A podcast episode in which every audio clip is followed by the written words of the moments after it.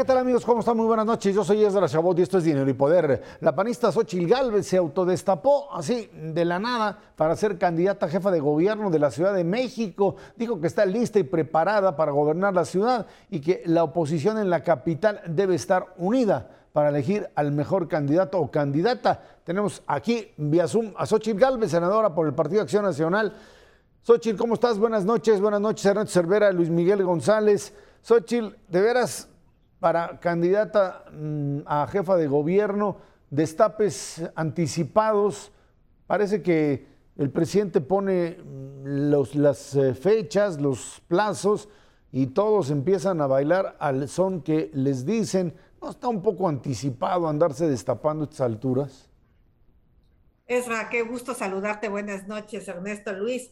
Mira, la verdad de las cosas es que se ve en el contexto de una encuesta una encuesta que me da una ventaja en este momento, porque mañana esto puede cambiar, donde ubica que pues soy una persona conocida, casi 8 de cada 10 eh, ciudadanos de la CDMX me conocen, y con una alianza se puede ganar la Ciudad de México. Yo creo que no es anticipado. Creo que el grave problema que tenemos en la oposición es que el presidente ya trae sus corcholatas pero hasta paseando por el país. Eso sí me parece que es ilegal. Eso sí creo que usar un avión de la Guardia Nacional para irte a un mitin político, eso, eso no hay que hacerlo.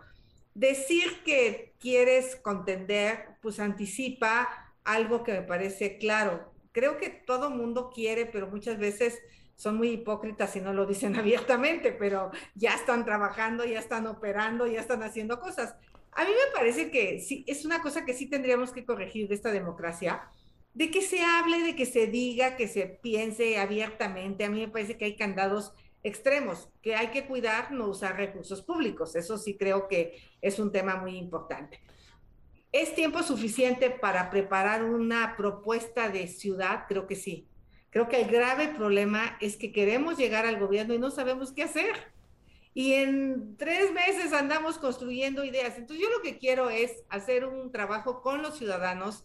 ¿Cómo resolvemos el tema del agua? Está cabrón, perdón, está cañón. Este, el, el, tema, el tema del agua. Estamos viendo lo que está viviendo Nuevo León y va para allá la ciudad.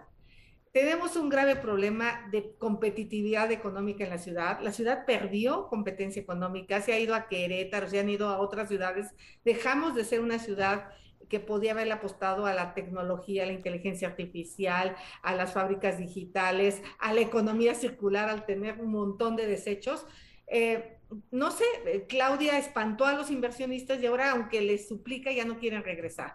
Este, tenemos un grave problema en la movilidad todavía, aunque reconozco que ha habido avances importantes. Entonces, yo lo que quiero es como juntar a los ciudadanos y decir qué hacemos con la ciudad entre todos porque para dejar el coche se tienen que convencer los ciudadanos de que esta ciudad no es viable si seguimos con un montón de coches en la calle.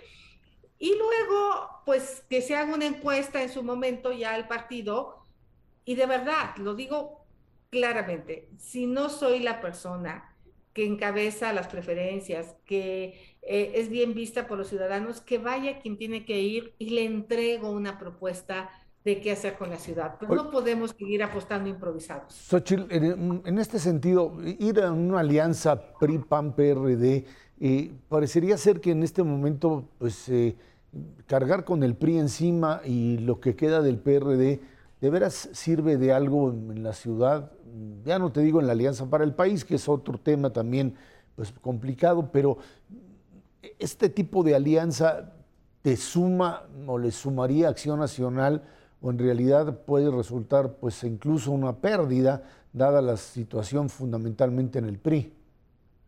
Yo estoy, estoy lista para ir solo por el PAN, o sea, estoy lista para competir por un solo partido y tratar de convencer a los ciudadanos de que somos una opción. No quita ir en una alianza, dado que tenemos un presidente que usa todo el poder del Estado para descalificar adversarios, para poner a sus candidatos, para, o sea, estamos en una competencia un poco desleal, pero sí creo que se puede ir una alianza si hay una propuesta clara de qué hacer con el gobierno. Creo que sí deberíamos ir a un gobierno de coalición, pero poner claramente que no vas a permitir ampones en tu gobierno, gente con mala fama pública, gente que no esté especializada en los temas, gente que no tenga un compromiso social. O sea, creo que sí puedes poner las reglas de cómo ir en la alianza y los que me conocen saben que yo sí no transito para nada ni con la corrupción, ni con la incapacidad, ni mucho menos con la flojera. Entonces, creo que sí se puede construir una alianza, ojalá se construya, sería deseable, pero hay que decir para qué nos queremos aliar y con qué tipo de gobierno nos queremos aliar. Luis Miguel González. Xochitl Galvez, hablamos mucho de lo que de lo que significa una campaña, una precampaña tan larga. Me gustaría preguntarte algo, aprovechando el nombre del programa, dinero y poder. ¿Cuánto cuesta una campaña ahorita para Ciudad de México? ¿Cómo hacer que el presupuesto de campaña sea efectivamente fiscalizable? El tuyo, el de que contiene contigo, pero también el que está en el gobierno y quiere retener el gobierno. ¿Cómo ver los números de una campaña, pre-campaña y cómo explicárselo a la gente? Qué bueno que me preguntas eso, porque a mí me parece que lo que pudrió a la política fue el dinero mal habido en las campañas. Tu servidora, las veces que ha competido, nunca ha utilizado dinero mal habido, ni mucho menos un exceso de dinero. Para ser jefa delegacional gasté un millón y medio de pesos. No alcancé ni a tener espectaculares como los demás candidatos, creo que tuve tres o cuatro. Este, no pude tener lonas en exceso, unas cuantas cosas, y sí me apliqué mucho en las redes sociales. Realmente yo hasta hoy, mis redes sociales son en general muy orgánicas, eh, tengo buenos contenidos y por eso atraen. Yo, yo más bien creo que hay que reducir el uso del dinero en las campañas políticas porque cuando llegas, llegas con muchos compromisos. O sea, no digo que no se requiere dinero, pero de verdad que tu principal apuesta sea el dinero. Hasta el día de hoy, este posicionamiento que yo tengo es sin meterle dinero. No tengo espectaculares por la ciudad, no tengo bardas pintadas, no pago cantidades más que lo que es mi trabajo legislativo para promocionarlo en Facebook, Twitter, pero son cantidades de acuerdo a lo que me dan de participaciones y únicamente promociono cosas de mi trabajo legislativo, por qué voté en contra de la reforma energética, por qué hicimos una ley de movilidad. Y eso es lo que me ha dado a conocer. A lo mejor me conocen mucho más por el tema del fútbol, eso tengo que reconocerlo, porque todo el mundo le daba tristeza que no le iba al, que el Cruz Azul no ganaba nada, ¿no? Entonces, muchas veces el que te conozcan no necesariamente es porque pagues dinero, pero yo estoy convencida que hay que limitar el dinero en campañas políticas hay que, hay que tenerlo bien fiscalizado y no debe de entrar dinero sucio a las campañas porque luego pues, ya comprometiste la obra pública de la ciudad, este, tienes que dar usos de suelo eh, que los violan porque ese güey te apoyó con millones de pesos. No, yo no creo en las campañas que tienen dinero. Hay un monto establecido por la institución eh, electoral y hay que respetarlo. Y tiene que ser muy abierto quién te dio ese dinero y de dónde lo obtuviste pero en general yo nunca he hecho campañas costosas y creo que se pueden hacer campañas eh, exitosas sin mucho dinero. El problema es que te vas a enfrentar, si es que llegas a, ser candidata, a gente que sí le mete muchísimo dinero y ahí la situación pues se pone eh, realmente complicada. Bueno, antes que nada, eh, felicidades por, por lanzarte creo que le sacaste más un susto a la, oposición que al propio Morena con, el anuncio, porque ahora van a tener eh, pues una tarea para decidir quién y bajo qué circunstancias se denomina un candidato. Más allá de la propuesta que puedas hacer en términos de ciudades inteligentes, porque eso es lo que está de moda en este momento a nivel internacional y es lo que le da precisamente viabilidad a la ciudad. Eso lo conocemos muy bien. Eh, tu papel como jefa delegacional pues fue precisamente en ese sentido, modernizar, eh, meterle todo lo que sea necesario. Pero yo creo que en el corazón de todos los que vivimos en esta Ciudad de México está la parte de la violencia, está el crimen desbordado y que nos llega también a la parte ciudad. ¿Algo que puedas poner sobre la mesa ya desde ahorita, Xochitl? Lo puse como jefa delegacional. Si no somos capaces de ordenar la calle, va a ser imposible ordenar el país. Los graves delitos empiezan por las faltas cívicas. Necesitamos recuperar la justicia cívica. No puedes tirar basura, no puedes sacar a tu perro sin correa, no puedes eh, eh, ponerte en doble fila, no, o sea, todas las faltas, no puedes vender micheladas, no puedes beber en, la vía pública. Todas esas son faltas administrativas y como jefa delegacional hice un esfuerzo para ordenar las calles de la Miguel Hidalgo. No puedes apartar lugares, no sabes, había vecinos que se balaseaban por un, lugar en la calle. Eh, lo hablé con el fiscal Gertz, es necesario hacer una ley de justicia cívica, presenté una iniciativa de reforma constitucional, ya fue aprobada, está pendiente en la Cámara de Diputados, pero para mí, si no comenzamos con la justicia cívica, mira, yo tuve una experiencia en Glasgow ahora que fui a la cumbre mundial, dejé mal estacionada mi bicicleta, me llegaron 20 libras de multa y mira, al día siguiente me fijé dónde estaba el estacionamiento de bicis. Entonces, realmente necesitamos meter orden. Y a partir de ahí eh, que la gente sepa que tiene que cumplir con la ley y la justicia cívica forma enormemente a los ciudadanos, pues obviamente disuadir con muchísima tecnología. Sí, sí, necesitamos la tecnología y una atención directa. Si una mujer se queja que su marido le pegó, pues hay que estar hablando con esa mujer cómo va su situación de violencia y no hasta que el marido la mató. Entonces, muchas veces las mujeres denuncian, el Ministerio Público las toma a broma eh, eh, que, ha sido el caso de varios feminicidios que hemos tenido en la ciudad. Necesitamos hacer buen uso de la tecnología, pero sobre todo sí creo en una cosa, necesitamos que haya empleo, que la gente tenga empleo mm, bien pagado y esos son los empleos relacionados a la tecnología. Eh, creo que en materia de seguridad la ciudad no lo está haciendo mal. Omar García Harkush es un buen policía que, por cierto, viene de los gobiernos de Calderón, tanto que le enoja al presidente este, reconocer algo bueno de Calderón. Eso que está bien hay que seguirlo haciendo bien, pero sí creo que el tema clave es la justicia civil. En el caso Xochitl de eh, la Ciudad de México, uno de los eh, problemas fundamentales y que pues, no se han resuelto a lo largo del tiempo es el tema, por supuesto, de contaminación, movilidad, eh, esta idea de por un lado, establecer un transporte público digno, tú hablabas hace un momento de eso, de convencer a la gente de no tener un auto propio. Eh, esta idea tiene que ver también con inversiones, con la posibilidad real de eh, moverse y además eh, generar energías limpias, pero parecería ser que esta ciudad está destinada a privilegiar al auto, a contaminar, a tener un servicio público de transporte deficiente y a moverse en el mundo de los hoyos, de algo que es el bacheo, que por más que le hagan, viene esta temporada de lluvias y seguimos hundidos. Así funciona esta ciudad, es una ciudad que funciona, digamos, eh, un poco con muletas, porque no puede finalmente resolver sus nudos fundamentales. ¿Qué se hace? A ver, a ver hay que apostarle al mantenimiento eh, tengo 25 años de experiencia en temas de mantenimiento eh, por algo, porque yo realmente creo que el metro se cayó, en, entre otras, porque se construyó mal, porque se diseñó mal, pero también porque no se le dio mantenimiento y no se pudo detectar esa falla que ponía en riesgo la vida de las personas. Ese es un mantenimiento grave que no se hizo.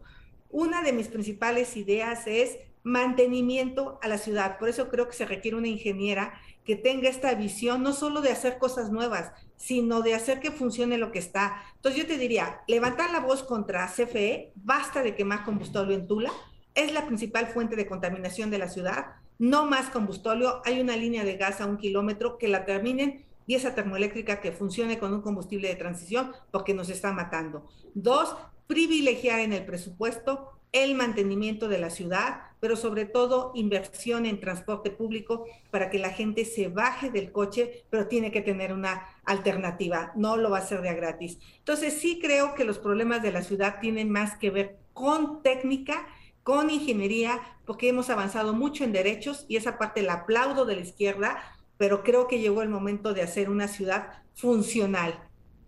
Luis Miguel. Eh, ¿Qué de lo que está haciendo Claudia Sheinbaum mantendrías y qué cambiarías el primer día llegando?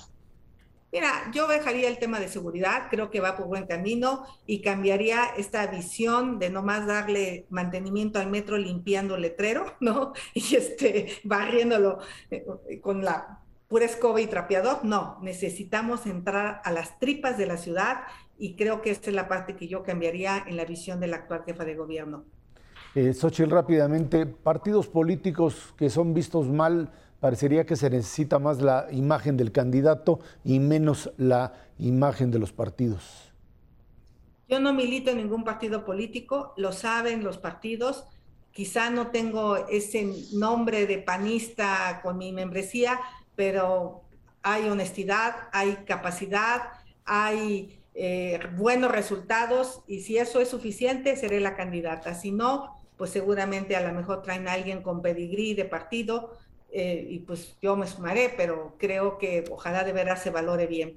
Yo estoy aquí, levanté la mano para que no nomás estén las corcholatas de enfrente, pero no voy a sacrificar mi trabajo. Estoy en el Senado en este momento trabajando cuando prácticamente no hay nadie. Xochitl Alvis, muchísimas gracias por haber estado aquí con nosotros en Dinero y Poder. Muchas gracias. Vámonos a una pausa. Esto es Dinero y Poder.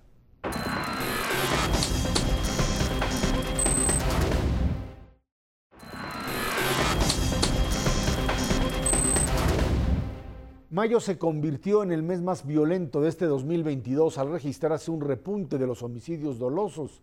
Este delito, de acuerdo con la Secretaría de Seguridad y Protección Ciudadana, registró un alza entre abril y mayo del 11%, al pasar de 2.554 a 2.833 casos. Cerca del 50% de estos se concentra en seis entidades, Guanajuato, Estado de México, Michoacán, Baja California, Jalisco y Sonora. En este marco, el gobierno de los Estados Unidos lanzó una alerta de viaje para 30 estados de nuestro país por el crimen y por supuesto por el tema de COVID. Solo se salvan Campeche y Yucatán y en este escenario pues hay que mm, añadirle este pues, eh, acontecimiento trágico ocurrido en Secorahui, en esta eh, pues, eh, comunidad allá en la Sierra Tarahumara, en donde pues finalmente eh, esta eh, serie de grupos o este, esta criminalidad local tiene la suficiente capacidad como para ejecutar a través de un hombre que pues se supone o se presume es el que asesina a dos sacerdotes jesuitas y por supuesto después a, un eh, guía de turista, esto en medio de una pugna por lo que sería pues el control ahí de ciertas zonas, ciertas áreas. Días, días, días antes se genera esta eh, pues violencia, incluso por un tema de un juego de béisbol en donde el propio eh, presunto agresor, el chueco, eh, pues habría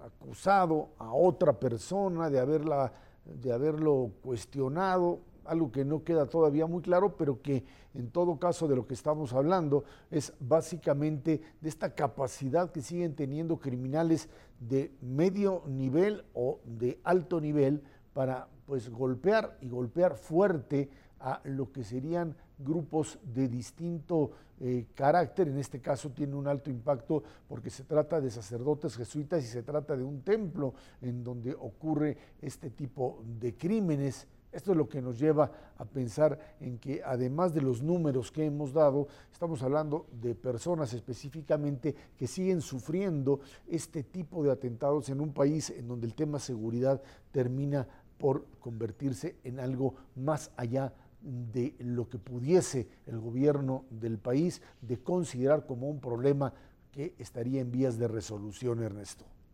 No, pero ni, ni en broma, Esra. La verdad es que eh, durante estos cuatro años eh, la política de abrazos no balazos ha sido un verdadero fracaso.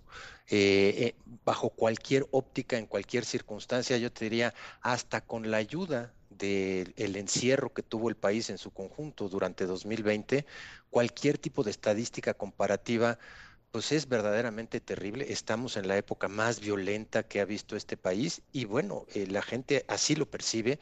Eh, sin duda alguna es una de las eh, problemas más lacerantes en términos de lo que perciben las familias mexicanas, las empresas mexicanas. No importa si estás en, alguna ciudad, en alguna población rural, esto es un problema que nos está tocando a todos y sobre el cual no hay estrategia, número uno. Número dos, ni de broma ha habido visos de que se recupera o se baja la violencia. Esta tendencia a la baja pues evidentemente estuvo asociada precisamente a la pandemia eh, del COVID, pero ahora resurge y resurge con muchísima fuerza. Eh, yo creo que este último acto, eh, el asesinato de los jesuitas, marca un hito que evidentemente se desborda el vaso, eh, inclusive frente a uno de los actores que se habían mantenido, digamos, aislados o, independientes de lo que sucede en el ámbito político en el país. Eh, la iglesia está sumamente enojada, eso está bastante claro por las propias declaraciones, inclusive de eh, los jesuitas. Y en ese contexto, pues habrá que tomar una decisión importante. Eh, importante en el sentido, ya olvídate, como tú dices, de revertir los datos que son verdaderamente terribles. Mucha gente ha estado comparando los primeros eh, eh, cuatro años de la administración de Cedillo de Calderón, inclusive de Peña Nieto y, de Fox, y todos son abrumadoramente más bajos de los ciento veintitantos mil, y eso que se están comparando peras con manzanas. esperemos a que salgan las cifras efectivas del INEGI para poderlas comparar y va a ser mucho peor de lo que tenemos hoy por hoy. Sin duda alguna, esto está desbordado por todos lados e incumple una de las promesas fundamentales que se hizo al inicio de esta administración, que es resolver la parte pues, de seguridad de las familias en el país. Luis Miguel, esto mm, habla de un modelo de descomposición, esto en medio de lo que podríamos denominar como eh, pues violencia local que siempre ha existido, pero que hoy eh, al eh, producirse en este escenario en Chihuahua, en un templo, adquiere una dimensión además internacional. Y México estaría en este momento con una necesidad importante de dar respuesta, no solamente capturar al, al asesino, etcétera, sino demostrar que algo existe como Estado de Derecho capaz de contener este incremento de los homicidios. Eh, sí, lo que nos impresiona del asesinato de los jesuitas en un templo, por una parte es, ahora sí se trata de víctimas, vamos a decir, perfectas, personas con una vida irreprochable, con una vida de servicio a la comunidad en una de las comunidades más pobres del país, nos, impresionan las anécdotas, esto que todo empezó en un partido de béisbol. Eh, empezamos a entender algo del tema y empiezan a salir las preguntas. ¿Cómo es que una persona con una orden de aprehensión que lleva cuatro años no había sido detenido? ¿Dónde está la coordinación entre autoridades? Luego, en la propia lógica de explicación del presidente, se da como una como un dato que llevamos años sabiendo que esos territorios están dominados por el narco, un territorio que está al margen del Estado, dentro de, vamos a decir, del, territorio nacional.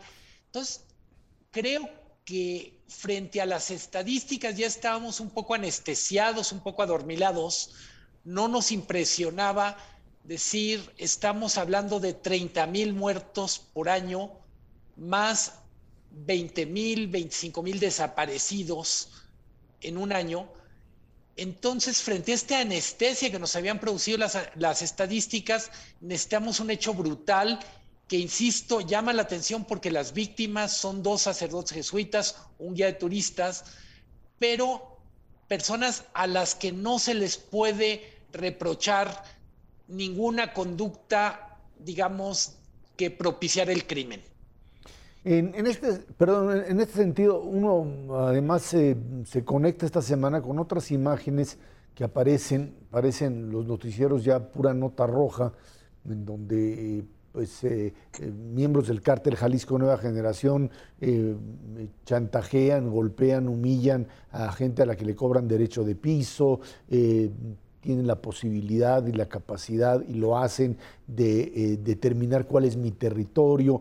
Eh, esto que de alguna forma se ha denominado la administración de la violencia, pues eh, lo que ha sucedido es que esta administración ha quedado rebasada por este conflicto entre cárteles. Cuando el periodo Calderón se decía, la guerra de Calderón generaba un choque enorme del ejército con los grupos y además producía una cantidad pues eh, brutal de eh, muertes, pues este otro modelo de la administración de la violencia sin la entrada directa de Fuerzas Armadas, sin la intervención eh, efectiva, digamos, lo que llaman dar golpes certeros, parecería que tampoco controla eso, Ernesto.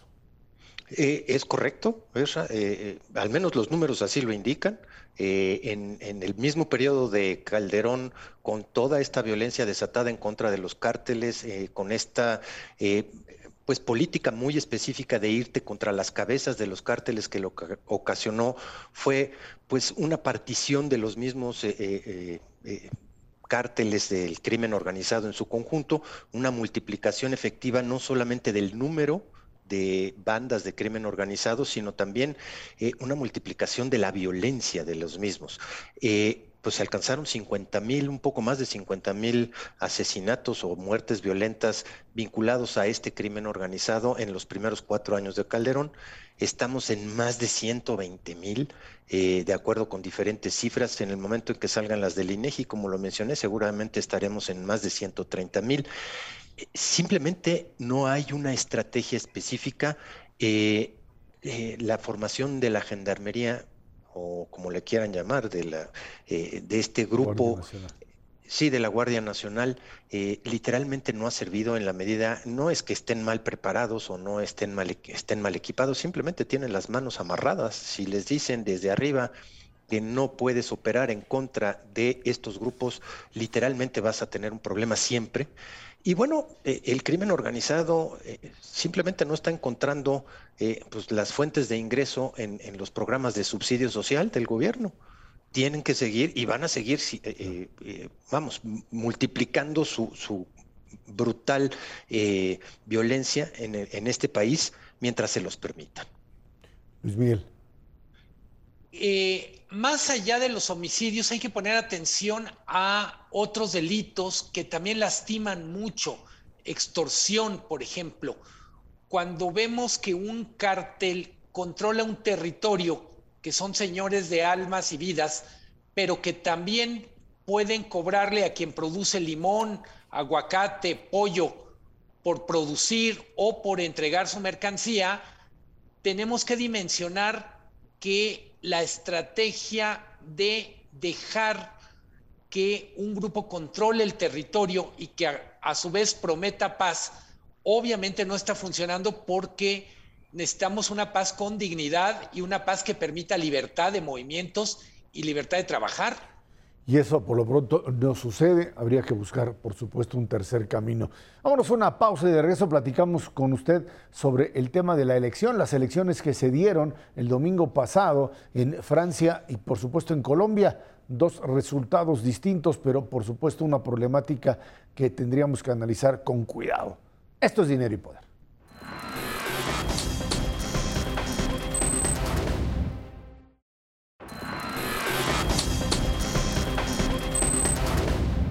El triunfo de Gustavo Petro en la elección presidencial de Colombia se suma a otras naciones que han optado por la izquierda en diversos países de América Latina en los últimos años. En 2021 ganaron Gabriel Boric en Chile, Pedro Castillo en Perú y Xiomara Castro en Honduras. En 2021, Luis Abinader en República Dominicana. En 2019, bueno, Nayib Bukele en El Salvador y Alberto Fernández en Argentina y por supuesto el gobierno de López Obrador en nuestro país. Por otro lado, en Francia, en un modelo totalmente diferente, el presidente Macron pierde la mayoría absoluta en el Parlamento y pues tiene que mm, eh, meterse en una situación muy muy clara de negociación con algunos sectores de la centro derecha y el aumento importante de la extrema derecha de Marine Le Pen y por supuesto el auge de la izquierda radical de Mélenchon, de Jean-Luc Mélenchon, que mm, cambia la estructura de poder allá en Francia. Entremos primero al tema de América Latina y por supuesto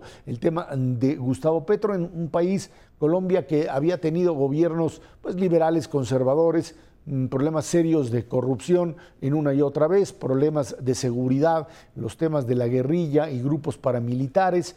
Un eh, problema, decía, alguien me decía, el grave problema de la corrupción en Colombia es que eh, las obras se eh, habla que se van a construir y se roban el dinero y a diferencia de México, en México se hacen y se roban el dinero, en Colombia se roban el dinero y de primer plano no las hacen. Eh, digamos que ahí hay una diferencia sustancial. El caso es que esto ya ha llegado a niveles extremos en el caso colombiano, en donde también pues aparece Gustavo Petro como un candidato antisistema, lo mismo que su contingente Hernández, que pues desde la derecha generaba esta imagen de romper con los partidos. Se truena la estructura de partidos, pero definitivamente está ahí lo que podríamos denominar como un eh, triunfo de una izquierda que uno está esperando ver qué hace, si puede eh, reconstruir tejido social, si puede crecer y repartir correctamente eh, o generar una distribución que sea que rompa con la desigualdad o si entra en un proceso de lo que llaman populismos, que simplemente pues aglutinan poder, pero no redistribuyen riqueza, Ernesto. Eh, estoy totalmente convencido de que esa es la pregunta. La pregunta fundamental es, eh, y es algo que a mí no me preocupa, se está tiñendo de izquierda toda América Latina, ya desde hace un buen rato, tres, cuatro años, pero yo creo que desde un poquito antes, precisamente porque persisten los problemas importantísimos de distribución del ingreso y de falta de crecimiento. Colombia, de hecho, es un país que, había crecido bien, que había crecido de manera muy importante.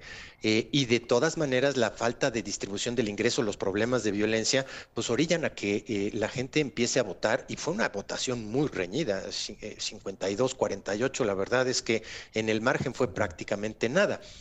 El problema de fondo es si efectivamente va a ser una izquierda responsable, como lo han tenido muchos países de América Latina. Es el caso de Chile.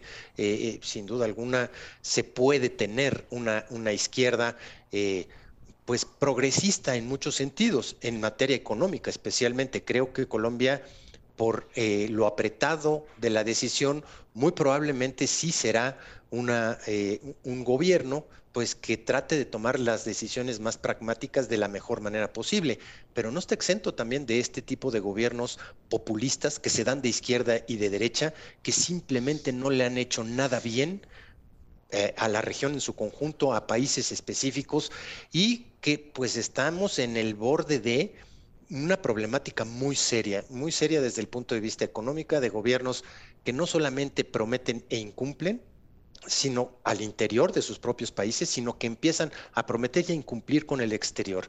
No desechemos del todo una crisis de deuda como la que se dio en América Latina en los ochentas, en donde este tipo de demagogia, de incremento brutal en los gastos de los sectores públicos de diferentes países, conduzcan a un sobreendeudamiento solapado ahora por diferentes regiones, inclusive por China en estos momentos, que nos conduzca a crisis económicas brutales. Espero que no sea el caso de Colombia, que tomen efectivamente medidas pragmáticas en materia económica y que no pierdan esta estabilidad en finanzas públicas que nos pueda llevar a un desastre uno tras otro. Luis Miguel. El triunfo de un candidato antisistema es también el fracaso del sistema de partidos que gobernó Colombia durante prácticamente un siglo. En buena medida, eh, es importante quién ganó, qué propuso, pero también lo que quedó en el camino. Me parece importante entender que en América Latina los partidos que protagonizaron la vida política prácticamente en todo el siglo XX, lo que llamamos el siglo XXI, están en un, en un problema de crisis que tiene que ver con desconexión con la población, falta de credibilidad frente a la población y por supuesto están los temas que mencionabas tú en la pregunta, Ezra, los que mencionaba Ernesto, un país extremadamente desigual, un país muy violento, un país polarizado y hay que enfatizarlo, un país que sufrió muchísimo con la pandemia y que con el regreso está sufriendo muchísimo el tema de la inflación en buena medida el reto para Gustavo Petro en Colombia no solo es resolver lo que le dejaron como herencia los otros gobiernos, sino construir un dinero, un gobierno que le dé soluciones de futuro a una población que es mayoritariamente joven, que como México empieza a tener un componente de adultos mayores, pero que fundamentalmente es un país que tiene que dar respuestas a los jóvenes. Es bien interesante el perfil del votante por Gustavo Petro, fueron jóvenes y personas de clase baja. Ese es su capital político y, para decirlo con todas las letras, es también un par de grupos muy complicados de atender políticamente a través de políticas sustentables o sostenibles. Cómo hacer para dar oportunidades, esperanza a los jóvenes, pero también cómo hacer para reducir los niveles de pobreza y desigualdad en un país que no lo ha podido hacer ni siquiera creciendo a tasas de 5% sostenidas en las últimas dos décadas. Ahí está, ahí está el gran, el gran desafío del crecimiento por un lado y de la distribución de la riqueza por otro lado y por supuesto la tentación populista frente a este, esta problemática. Y por otro lado, vimos las elecciones en Francia, en donde pues, eh, un presidente de centro como Emmanuel Macron, pues también termina siendo, pues, eh, si no eh, desechado, logró finalmente en la segunda vuelta derrotar a Marine Le Pen y en ese sentido se reeligió hace unas semanas. Lo que es cierto es que cuando pues, se lleva a cabo la elección del propio Congreso, de, lo que sería esta Cámara de Representantes, que a su vez supone elige a un primer ministro, que ya, en este caso, Macron ya había nombrado a una primer ministro, pero lo que vimos fue prácticamente una derrota, la caída del propio partido de Macron bajo el principio de que los dos grandes bloques de radicales a la derecha y a la izquierda tuvieron un crecimiento importante. Menor, por supuesto, la extrema derecha, pero lo tuvo, y un eh, crecimiento de la izquierda y la izquierda radical, toda unida bajo la guía de Jean-Luc Mélenchon y también respondiendo a esta dinámica, la misma dinámica que podríamos eh, pensar de ciudadanos que buscan soluciones rápidas y directas a problemas específicos, en este caso otra vez jóvenes, empleo, por supuesto, y en el caso también francés, el hecho de poder garantizar que los jóvenes tengan ingresos suficientes y que no tengan que estar financiando el retiro de los viejos, Ernesto. Eh, bienvenido a las discusiones que se están dando en prácticamente todas las economías y todos los países de Europa. Eh, había tenido un respaldo, yo te diría, brutal durante su primer eh, mandato y sin duda alguna ahora sí se enfrenta a tomar decisiones pues que no, o sea, uno puede verlo como limitado en términos de decir ya no tiene la mayoría absoluta, pero va a tener que negociar o con la izquierda o con la derecha en diferentes circunstancias para poder pasar eh, pues lo que es apremiante para Francia. En el Inter se puede distraer del papel protagónico que ha tomado, eh, sin duda alguna, él en lo individual y Francia en lo general dentro de la Unión Europea. Sigue siendo, después de la salida de Angela Merkel, el país alrededor del cual se vinculan las grandes decisiones y también en ese sentido va a tener que tener algún tipo de respaldo de la izquierda y de la derecha para afrontar pues este problemón que sigue teniendo la Unión Europea en su conjunto, que es la sombra terrible de una Rusia pues que está deschavetada. Luis Miguel. Me parece muy importante esto que apunta Ernesto. La elección en Francia es importante para el mundo por lo que representa Francia, eh, un país al que miramos sobre tendencias tanto en moda como en política, pero claramente es importante por lo que pueda tener de efecto en el proyecto de la Unión Europea que enfrenta su mayor crisis desde su fundación. Una Francia que en, las, en las elecciones internas queda debilitada la parte más proeuropea y abre espacio a una, a una visión casi introspectiva de los retos nacionales, tanto la extrema izquierda como la PEN ponen mucho énfasis en poner, en, en, atender más la agenda interna y, y, postergar la Unión Europea. En condiciones normales eso no sería problema. En este momento, con la amenaza rusa, con la guerra en Ucrania, claramente es un problema que la Unión Europea tenga, pierda fuelle a partir de una elección local en un país muy importante. Bueno, pues ahí está el desafío para Francia y una América Latina a su vez que yendo hacia la izquierda tendrá que combinar redistribución con democracia, que no está, no está fácil. Vámonos a una pausa y de regreso, pues temas de inflación, inflación alta en México y también tasa de interés para arriba, 75 puntos base, sube Banco de México el día de hoy la tasa. Esto es dinero y poder.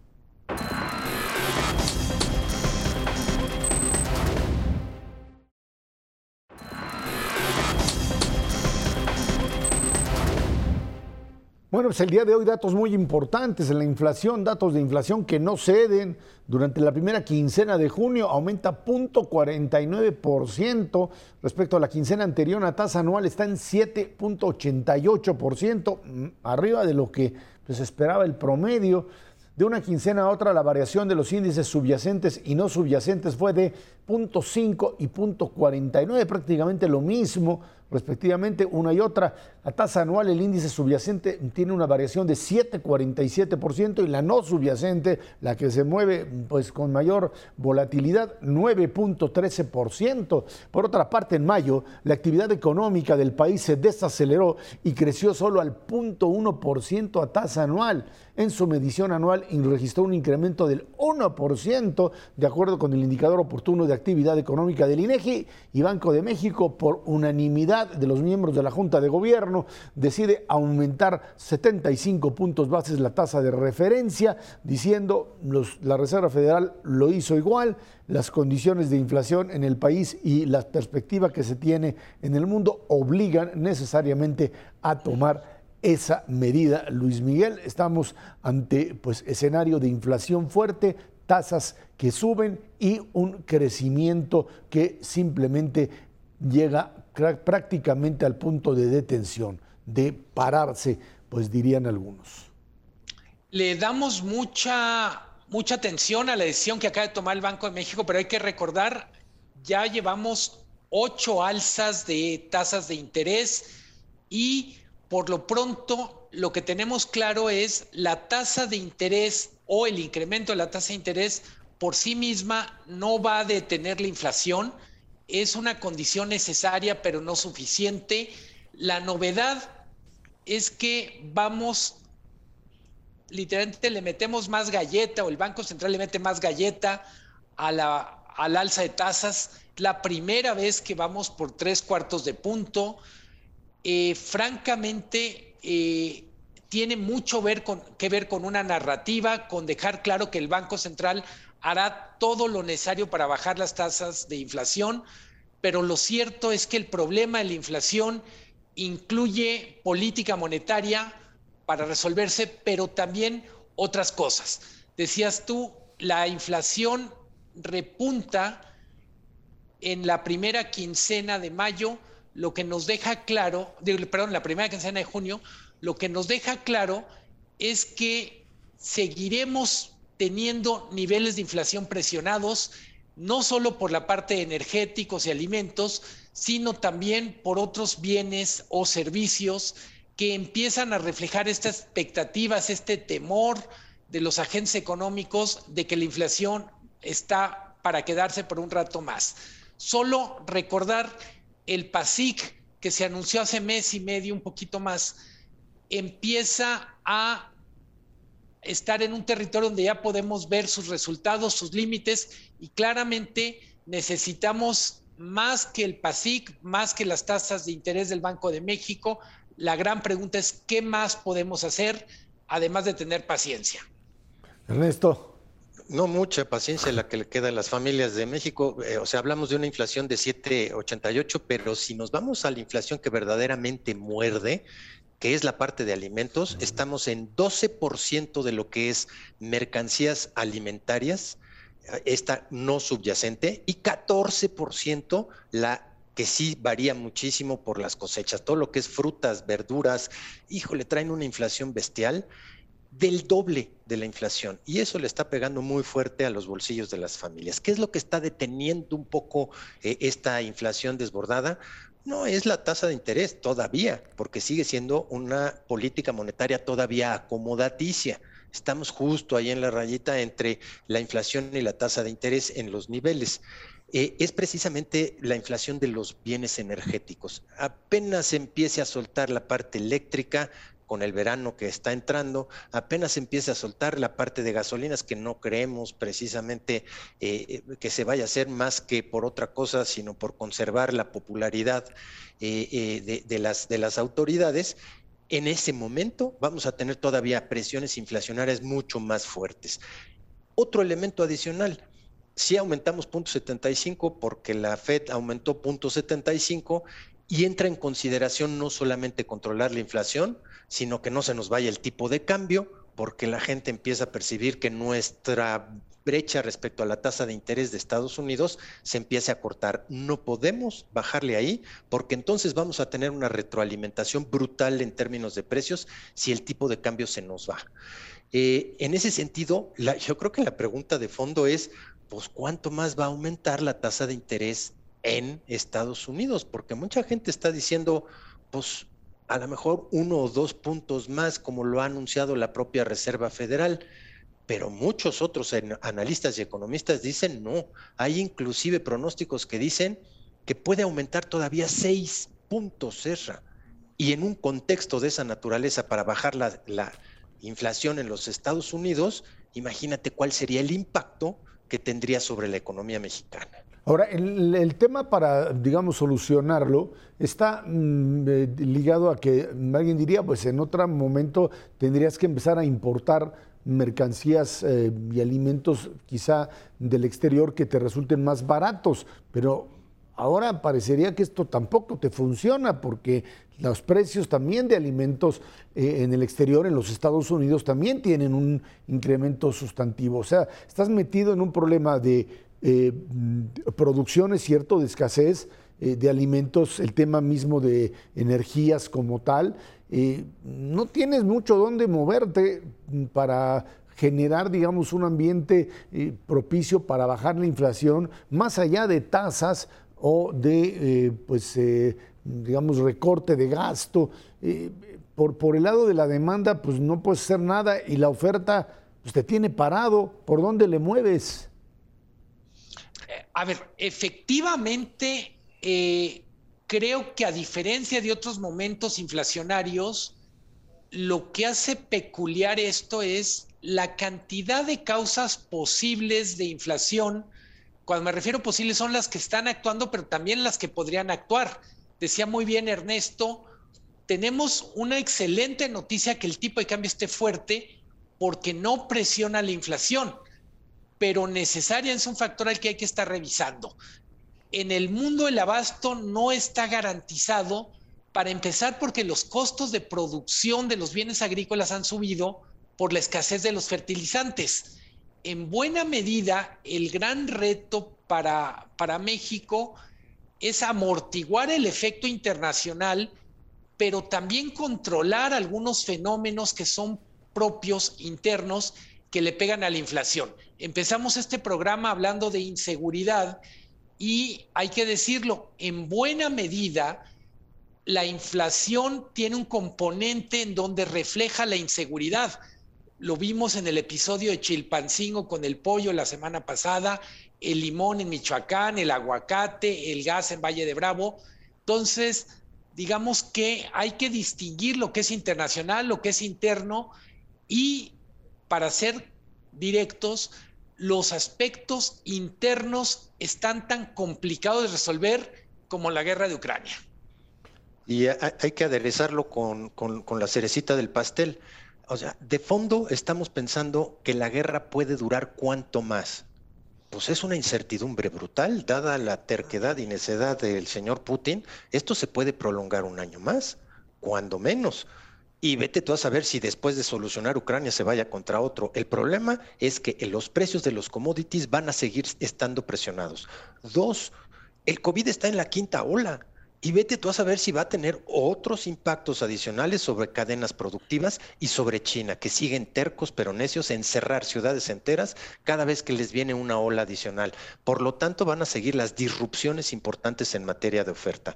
En ese contexto, está difícil pronosticar que subiendo solamente la tasa de interés en cualquier parte del mundo, se va a solucionar. Y si no se va a solucionar con pequeñas cantidades, puede solucionarse con enormes aumentos de la tasa de interés y el impacto que tendrá sobre la deuda externa de países fundamentalmente de América Latina, como comentábamos en el bloque pasado, puede ser devastador. Habrá que tener cuidado en ese contexto también del impacto que van a tener ese aumento en las tasas de interés sobre el potencial impago de deuda de diferentes países de América Latina especialmente. Y bueno, a eso habría que añadirle además el tema del no crecimiento, de la posibilidad de un estancamiento económico, de un crecimiento en México que ahora se maneja entre 1.5, 1.8 en el mejor de los casos y que uno pues supondría pues podría también eh, complicarse a partir de escenarios con una inflación todavía mayor. Ernesto Cervera, Luis Miguel González, muchísimas gracias. Gracias a usted que nos ve y nos escucha todos los jueves aquí en el 11, Dinero y Poder. Muchísimas gracias y muy buenas noches.